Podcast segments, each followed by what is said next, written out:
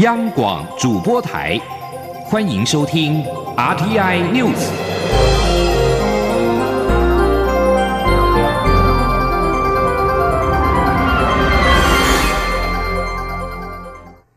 各位好，我是李自立，欢迎收听这一节央广主播台提供给您的 RTI News。跨太平洋伙伴全面进步协定 （CPTPP） 今天正式的生效。行政院政务委员邓振中指出。对台湾影响仍有待观察，应该不至于有立即负面的影响。同时，他也提到，我方的立场没有改变，就是希望能够加入 CPTPP。而第一轮成员国家预计明年一月下旬召开部长级会议，如果能够确立新成员加入办法，我方就会依照程序提出申请。记者谢嘉欣的报道。跨太平洋伙伴全面进步协定 （CPTPP） 三十号生效，由澳洲、加拿大、日本、墨西哥、纽西兰、新加坡等六国优先上路。成员国间将取消对大多数产品的关税，这也确立第一轮共十一个成员国占全球 GDP 约百分之十三、超过五亿人口的新大型经济圈正式成型。我方包括行政院、经济部、外交部皆强调，仍会在第二轮谈判时争取加入。行政院政务委员邓振中三十号受访指出，CPTPP 抢在年底上路，是为了来年能够进入第二阶段降税，加速成员间的贸易自由化速度。但是因为各成员降税项目时程不同，还有企业需要时间应应，对我方的影响还有待观察。不过应不至于有立即且明确的冲击显现。至于我方何时提出申请，邓振中表示，有待 CPTPP 成员国召开部长级会议，确立新成员的入会办法。预计首次会议将在明年一月下旬召开。他说：“假如他们能够。”用这个新入会国的入会的程序哈，有一个比较清楚的决定，那当然我们就会依照他的这个程序啊，就是我们的申请啊哈，我们总是希望能够获得多数国家的支持，能够早一点开始进行。至于反日本核灾区食品公投过关，邓振中回应，日方已对此表达失望。不过我方会持续沟通，盼日方能够谅解。另一方面，台湾向其他成员国争取入会支持的工作也没有停歇。中央广播电台记者谢嘉欣采访报道。继十二月二号连续四年来台旅客达到千万人次之后，台湾在今天也首度迎来第一千一百万名的国际旅客，让台湾的观光迈向新的里程碑。观光局表示，第一千一百万名国际旅客是来自日本奈良，在大阪行医的西川忍先生，搭乘中华航空抵达桃园机场。他表示自己是第五次来台湾，很喜欢台湾的美食。将带领家人前往九份、十分之外，也将会前往台中日月潭，并前往台南、高雄。交通部观光局特别赠送欧熊周边文创商品，还有台湾精品。长荣航空跟中华航空也分别提供了两张不限航点的国际机票。台湾高铁则提供了三天周游券跟多家饭店赞助住宿券，共同欢迎国际旅客深入地方体验台湾各地的风貌。交通部长、观光局局长周永辉也表示，台湾观光已经连续挑战了千万人次，如何持续以软硬体的观光设施来行塑台湾成为友善、智慧、体验亚洲重要旅游的目的地，就是观光局最重要的课题。而未来将会以一年一个旅游主题的方式，全力结合各县市政府、观光跟地方产业。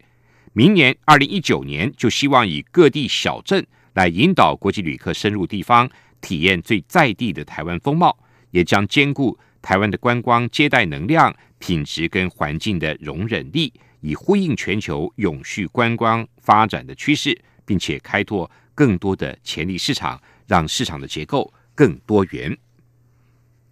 元旦升旗典礼今天在总统府前的凯达格兰大道彩排。国歌歌颂领唱人之一的艺人吴凤指出，今年刚领到中华民国身份证，很荣幸以新台湾人的身份领唱国歌，表达对国家的爱。他也笑称，因为常常在家里练唱而爱哭闹的小女儿，只要听到国歌就不哭了。记者谢佳欣的报道。台北市建中乐旗队、北一女乐旗一队等表演团体，三十号下午在寒风细雨中，于总统府前凯达格兰大道为元旦升旗典礼彩排。此次典礼主办单位中华民国工业区厂商联合总会理事长秦家宏受访指出，今年准备了六千份国旗、一万张国旗纹身贴纸，希望吸引年轻人跨年结束后来到总统府前升旗凑热闹。特别的是，此次主办单位邀请五位来自世界的新台湾人领唱国歌，包括艺人吴凤、缅甸华侨杨万丽、中华男篮首位规划球员戴维斯、越南新著名陈玉水，曾获得医疗奉献奖的医师科比德等。吴凤指出，今年刚领到我国身份证，很荣幸能以新台湾人的身份领唱，表达对国家的爱。而因为国歌曲调比较慢一点，常常在家里练唱，他也因此发现国歌有助于舒缓小婴儿的情绪。他说：“后来他开始哭的时候，我唱那个就是都放国歌，结果小女儿不哭。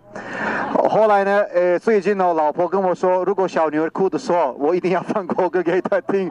在家里，如果你们有小 baby 的话，你们真的可以试试看，绝对是有用的，非常有用，真的有用。”秦家红也提醒民众，参加元旦升旗典礼要注意保暖，并且留意不能携带雨伞及自拍棒。届时若有降雨，现场也准备了一万件雨衣待命。中央广播电台记者谢嘉欣采访报道。明天晚上就将进入跨年迎新的倒数了。台北市政府明天将举办二零一九台北最嗨新年城跨年晚会的迎接新年活动。台北市警察局今天指出，会派员在舞台周边巡逻，并将出动上千名的警力，还有六只侦报犬。确保跨年晚会维安滴水不漏。警方也特别强调，为了避免造成维安漏洞，呼吁民众不要携带任何形式的气球。记者谢嘉欣的报道。二零一九年即将到来，台北市政府三十一号晚间举办二零一九台北最嗨新年城跨年晚会，邀请安娜、谢和弦等歌手轮番献唱，并安排歌手张惠妹压轴演出，陪伴民众倒数迎接二零一九年。由于届时预期将有至少数十万民众涌入信义区跨年，台北市警方绷紧神经，出动一千一百名警力、二十名特勤，并向新北市借调六支侦报犬，共同组成反恐打击部队，针对毒品。刀、枪械及爆裂物等违禁品全面清查，且自三十号起就会在北市府舞台周边加强巡逻，维护会场安全。所有管制区路口处也都置放大型警备车及改道牌区隔，以确保维安滴水不漏。针对近年空拍机盛行，恐成维安死角，警方也特别呼吁民众不要在会场周边携带使用空拍机。如有经未申请者，警方也备妥反制措施。台北市警察局信义分局督察组组长许玉凡说：“这次也只有华视这个申请的单位有可以申准空拍机哦。那如果有民众带入空拍机，或是有心人士携带空拍机进来，那我们会运用这个空拍机的拦阻器哦。”来去干扰它的飞行，好让它安全的呃回到地面啊，不会让民众受到伤害。另外，晚会也严格管制任何气球，像是告白气球、波波球、发光气球等进入管制区，避免意外发生。警方也提醒民众，晚会人潮众多，务必小心个人财物，遵守秩序，切勿推挤，以防踩踏事件发生。中央广播电台记者谢嘉欣采访报道。文化部二十九号向行政院签报了中正纪念堂转型进度，具体转型方案仍需研商。媒体预测转型方向，文化部今天澄清，待行政院跨机关协商确认转型方向后，将对外说明，并且开公听会。文化部昨天针对中正纪念堂转型的进度说明，强调已经根据愿景工作方讨论聚焦方向，拟出了两个可以选择的建议方案，提出规划报告。并签报行政院，后续由政务委员林万亿邀集相关机关研商。媒体今天报道，中正纪念堂转型的两项建议方案，主要都是朝展览空间规划，也提到现有中正纪念堂的建筑物拟不拆除，而馆内蒋中正铜像是否拆迁还没有决定。文化部发出新闻稿澄清，目前媒体的讯息都属臆测，名称。也非文化部所建议的方案。待行政院跨机关确认协商转型的方向之后，将会尽快的对外说明，并且召开公听会。越南旅行团日前入境台湾之后，发生一百五十二名旅客脱团事件，重创越南旅游业的形象。越南旅游部门对于涉案旅行社施以重罚之后，将全案交由警方进一步调查，厘清涉案人的违法行为。